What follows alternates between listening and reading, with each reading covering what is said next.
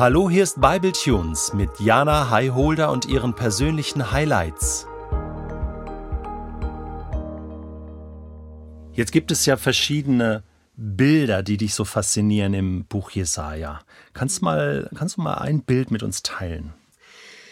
Yes, was ich zum Beispiel super schön finde, ist, wie das Kapitel 43 sich eröffnet da steht, fürchte dich nicht, ich befreie dich. Ne? Also das ist mhm. ja, wie gesagt, an, an, sein Volk gerichtet. Ich habe dich bei deinem Namen gerufen, du gehörst mir. Darauf mhm. habe ich mhm. mich eben ja. äh, berufen, bevor du mich unterbrochen hast. Zu Recht, sage ich jetzt mal so. Musst du durchs Wasser gehen, so bin ich bei dir. Auch in reißenden Strömen wirst du nicht ertrinken. Hm. Musst du durchs Feuer gehen, so bleibst du unversehrt. Keine Flamme wird dir etwas anhaben können. Denn ich bin der Herr, dein Gott. Ich, der heilige Gott Israels, bin dein Retter. Wow. Also da muss ich erstmal wow zu sagen und mir dann überlegen, die, die ewige Frage nach Gott und dem Leid. Wie kann ein guter Gott mhm. Leid zulassen? Und Leid hat so viele Dimensionen. Ne? Also mhm. ich kann mich immer mit Leuten vergleichen, die echtes Leid erleben, in Anführungszeichen. Ja. Und auf einmal darf ich nicht mehr, mich nicht mehr beschweren. Mhm. Aber auch meine Herausforderungen, auch meine Struggles, auch meine Kämpfe sind für mich real ja. und bedrücken mich vielleicht oder mhm. sind für mich herausfordernd. Genau. Mhm. Genauso auch für dich, der du mhm. gerade diesen Podcast hörst. Und dann stelle ich mir manchmal selbst die Frage so, aber wie kann denn ein guter Gott, der mir doch im Neuen Testament das Leben in Fülle, das Leben mhm. in Überfluss in Johannes 10, 10 verspricht, mhm. wie kann ein guter Gott das zulassen oder wie kann das hier gerade Fülle sein? Ich hatte mhm. schon Momente in meinem Leben, wo ich mir gedacht habe, wie kann das hier gerade ja. Fülle sein? Ne? Ja. Und dann habe ich diese Stelle aufgeschlagen und Gott hat mir damit so ins Herz gesprochen, weil da steht nicht für den Fall, dass du durchs Wasser gehen musst, so dieses if so. Im Englischen, mm. finde ich, mhm. kann man das besser so voneinander okay. trennen, ja. sondern es ist eigentlich fast eine zeitliche Angabe. Mm. Also in dem Moment, wo ja. die reißenden Ströme kommen, wo die Fluten mm. kommen und du bist mittendrin, und hier kommt jetzt die Zusage, in mhm. dem Moment bin ich dabei. Ja. Denn ich glaube, Gott weiß um diese Welt. Ja. Gott weiß um unser Leben. Er weiß um unser Schicksal. Und das hier ist noch nicht das Himmelreich. Mhm. Das hier ist noch nicht das Paradies. Das hier ist eine Welt, die gefallen ist mit Menschen, die freie Entscheidungen treffen können für und gegen Gott. Auch dazu kommen wir in einer anderen Episode noch. Das ist eine Welt auch mit Naturkatastrophen, auf die ich keine Antwort habe. Mhm. Und Gott weiß um all das. Und ich glaube, mhm. dass dieser gute Gott mhm. auch mit uns sitzt und mit uns weint, dass er Empathie Empathie hat, dass er unser Herzensschlag Absolut, mitfühlt. Ja. Und in diesem Moment aber verspricht, hey, wenn du im Feuer bist und das Feuer wird kommen, denn Gold wird auch im Feuer geprüft, lesen wir mhm. an anderer Stelle, dann bin ich mit dir. Und mhm. ich durfte in meinem Leben erleben, dass in den Momenten, wo ich Gott nicht fühle, nicht spüre, nicht sehe und eigentlich fast schon nicht mehr glauben kann, ich mich auf etwas berufen kann und das mhm. ist das Versprechen, dass du trotzdem da bist.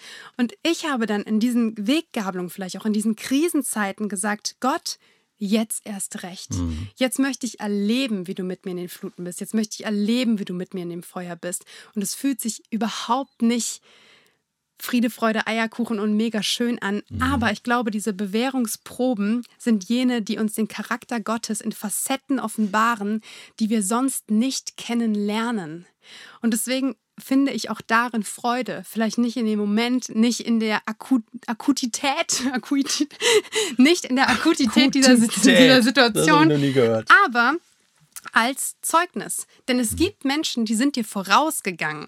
Und es können Menschen sein, die sind älter, aber es kann auch jemand sein, der in jungen Jahren etwas erlebt hat. Denn Alter, klar, äh, akkumuliert die Ereignisse, aber macht nicht unbedingt weise. Ne? Mhm. Es gibt Menschen, die sind dir vorausgegangen. Es gibt Menschen, die können Zeugnis abgeben. Und diese Zeugnisse ermutigen uns noch heute.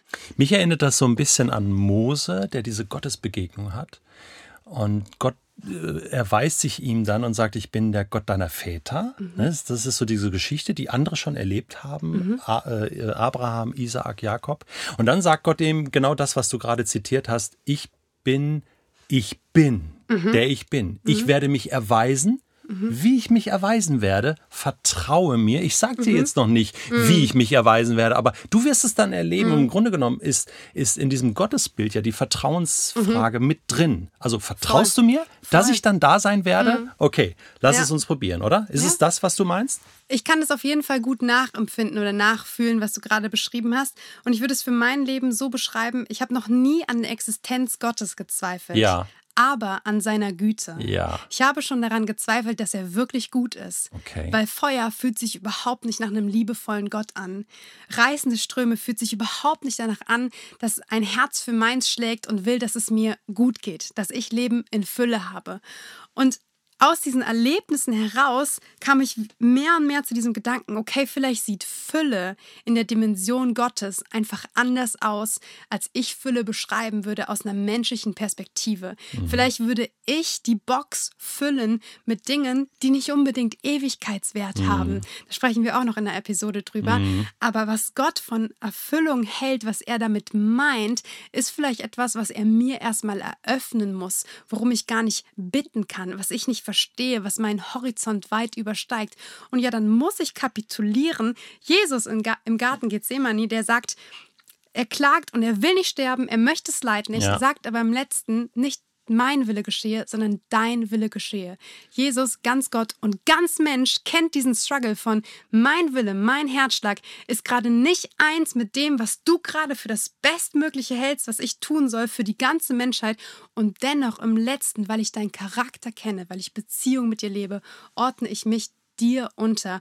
Und diese Stelle ermutigt mich wirklich daran zu glauben, dass Gott treu bleibt, dass in diesem Feuer auf die Knie zu gehen, in diesem mhm. Wasser auf die Knie zu gehen, mich nicht hm. verlieren mhm. lassen wird, sondern dass ich in dem Moment gewinnen kann und gewinnen werde und an seiner siegreichen Hand dort wieder rausgeführt werde. Ich finde das eine sehr reife Aussage, oder Jana? Ich meine, du bist 22 und dann hört sich das sehr reif an, so wie Jesus beten und, und Gott das überlassen und mhm. nicht mein Wille geschehe, dein Wille geschehe. Ist das mhm. immer so, dass, dass, man, äh, dass man so beten kann oder, oder muss man sich dahin kämpfen manchmal? Also für mich ich würde sagen, das ist eine relativ spezielle Situation, weil ich empfinde schon vieles in meinem Leben als einen Kampf und ich mhm. habe auch das Gefühl, ich muss, musste viel kämpfen oder irgendwie überleben oder was auch immer ähm, und habe da vielleicht nicht genug Leichtigkeit drin. Aber ich glaube, dass wenn wir das Evangelium als Biografie lesen, dann bekommen wir Facetten mit, die uns sonst einfach so in diesem Geschichtserzählungs-Vibe, sage ich jetzt mal so, entgehen. Denn Jesus war ein Mensch mit Emotionen mhm. und sein Gebet war sicherlich kein einfaches. Mhm. Und seine Beziehung, ja, ja, es war mhm. echt, es war mhm. errungen, es war ein Kampf, es ja. war auch daher kommt oder davon kommt, dass wir haben immer wieder Stellen, wo, wo die Jünger aufgewacht sind, Jesus war nicht da. Mhm. Keine Ahnung, wann ist er aufgestanden, wann ist er zum Vater gegangen, wann hat er sich zurück zurückgezogen? Wie viel mhm. Zeit hat er da verbracht und was hat er da gemacht? Und ich glaube, wenn ich diese Biografie lese als eine, die ein echter Mensch ist, mit echten Emotionen, dann kann ich nur erahnen, dass auch Jesus gekämpft, gehadert, geweint, gerungen hat. Und ja, auch ich kämpfe und hadere und weine mhm. und ringe. Aber Detlef, und das ist wirklich ein Punkt, ich, ich habe schon öfter an der Güte Gottes gezweifelt, ne? Mhm. aber ich habe so eine tiefe Überzeugung, mhm. dass ich das Beste bereits habe und das Beste schon kenne. Und es alles wofür ich es aufgeben könnte, das nicht wert wäre. Weißt du, manchmal habe ich mhm. keinen Bock, manchmal finde ich es einfach super ätzend und manchmal stelle ich mir das Leben leichter vor, wenn ich nicht nach diesen Prinzipien lebe und wenn ich mich nicht darauf verlasse, dass du es gut meinst, aber es fühlt sich überhaupt nicht gut an. Ne? Mhm. Und dann muss ich mich wirklich erden und erinnern und zufälligerweise steht auch super oft in der Bibel, erinnere dich, mhm. ne? Ja. erinnere dich ja. daran, wie Gott ist, wer er ist. Mhm. Und dann komme ich wieder an den Punkt an, vielleicht nicht unbedingt im empfundenen Frieden, im empfundener Freude zu sagen, okay, das, was ich habe, das, was ich kenne und den, den ich liebe, ist das Beste, was es gibt auf dieser Welt und darüber hinaus. Ja, das spricht mich jetzt auch sehr an, Jana. Vielen Dank. Eins meiner Lieblingsbilder oder einer meiner Lieblingstexte, den hast du auch rausgesucht, ist in Jesaja 40. Dieses Bild vom, vom Laufen und nicht müde mhm. werden ist ein ganz starkes Bild. Ähm, wie hast du das erlebt? Also jetzt, jetzt ganz praktisch. Also ein Bild ist ja das eine. Und dass man sich daran erinnert, okay, mhm. das ist das zweite. Und dass man sich daran festhält. Aber dieser Transfer von das, was da jetzt drinsteht in der Bibel, wie erreicht das mein Leben, mein Herz? Wie gibt mir das jetzt Kraft? Ne? Mhm. Äh, das ist doch die Frage. Ja. Also vielleicht lese ich die Verse erstmal vor, damit wir wissen, worüber wir reden. Das steht, mhm. wie du schon gesagt hast, im Kapitel 40 ab Vers 29. Er gibt den Müden Kraft und die Schwachen macht er stark. Selbst junge Leute werden kraftlos, die Stärksten Alarm. Aber alle, die auf den Herrn vertrauen, bekommen immer wieder neue Kraft. Es wachsen ihnen Flügel wie dem Adler. Sie gehen und werden nicht müde. Sie laufen und brechen nicht zusammen. Ich finde, diese Stelle stellt so gegenüber, was die menschlichen Limits sind oder die menschlichen mhm. Limitationen von, okay, selbst junge Menschen werden müde, sie werden kraftlos. Eigentlich könnte man ergänzen, wenn sie es aus eigenen Kräften versuchen, mhm. wenn sie versuchen, es aus sich selbst heraus zu tun. Und da sage mhm. ich immer, ja, ich muss feststellen, ich kann mich selbst nicht erlösen, ich kann mich selbst nicht ja. retten. Aber meine eigene Kraft kann auch dich nicht retten und dich nicht bewegen. Auch du als Prediger mhm. wirst es wissen. Manchmal steht man auf der Bühne und man predigt irgendwie aus sich selbst heraus. Ja. Ja. Und klar, auch dann kann kann der Geist dann noch etwas tun und mhm. so. Aber wenn man sich als Gefäß zur Verfügung gestellt hätte und gesagt mhm. hätte, okay, dein Wort in meinen Worten, dein Geist durch mich, das ist das, was Herzen erreicht. Und ja, wir können auch mit dem, was wir sagen, was aus uns herauskommt, Herzen bewegen. Aber ich glaube, der Geist ist das, was Herzen bricht und zur Umkehr führt und damit in Beziehung einlädt. Ne? Und das ist diese eine menschliche mhm. Komponente. Die jungen Leute werden kraftlos, sie starken Alarm. Und dann leitet es aber über und sagt, aber alle, die auf den Herrn vertrauen, bekommen neue Kraft. Mhm. Und das finde ich ist ein Satz mit so viel Tiefe, denn es stellt diesem Problem eine Lösung gegenüber. Mhm. Und diese Lösung beginnt mit Vertrauen. Davon hatten wir es auch schon in dem ersten Abschnitt dieses mhm. Jesaja-Text, wo du gesagt hast, okay, anscheinend geht es um Vertrauen. Es geht um ein Prinzip dahinter. Mhm. Und dann ist bekommen ja ein, ein Synonym für empfangen. Mhm. Und empfangen kann ich ja nur, wenn ich mit offenen Armen vor jemandem stehe und sage, in meinen Händen liegt es nicht. Mhm. Meine Hände sind leer, sind frei, haben überhaupt die Kapazität. Muss ich auch mal was dir, loslassen? Ja, genau, ja. von dir mhm. zu empfangen. Also ich persönlich muss zum Beispiel loslassen, dass ich manchmal selbst glaube, ach komm, kriege ich hm. jetzt auch noch hin, genau. kriege ich auch noch unter ja. meine Füße, kriege ich ja auch noch gebacken. Genau. Ich bin, also ich habe die Tendenz zur Leistung, sage ich jetzt mal so, ne? Aber ich kann viele Dinge für den Herrn tun und hm. damit mhm. immer noch nicht sein Werk. Mhm. Ne? Ich, kann, ich kann vieles tun und vieles aus meiner eigenen Kraft heraus, aber kraftvoll wird es erst und einzig durch seine Kraft. Und das mhm. haben wir ja eben schon in den Versen mal benannt. Ne? Ich bin der, der dir die Kraft gibt. Ich bin der, durch den du den Auftrag überhaupt mhm. ausführen kannst. Und das finde ich mhm. so schön, das finde ich ermutigend an dieser, an dieser Stelle. Und das finde ich auch hoffnungsvoll. Mhm. Es gibt mir Hoffnung und das gibt mir auch eine Begründung dafür, warum es sich lohnt, weiterzumachen, warum Gott dienen kein, ja, das Wort dienen ist ja nicht ein besonders romantisches Wort.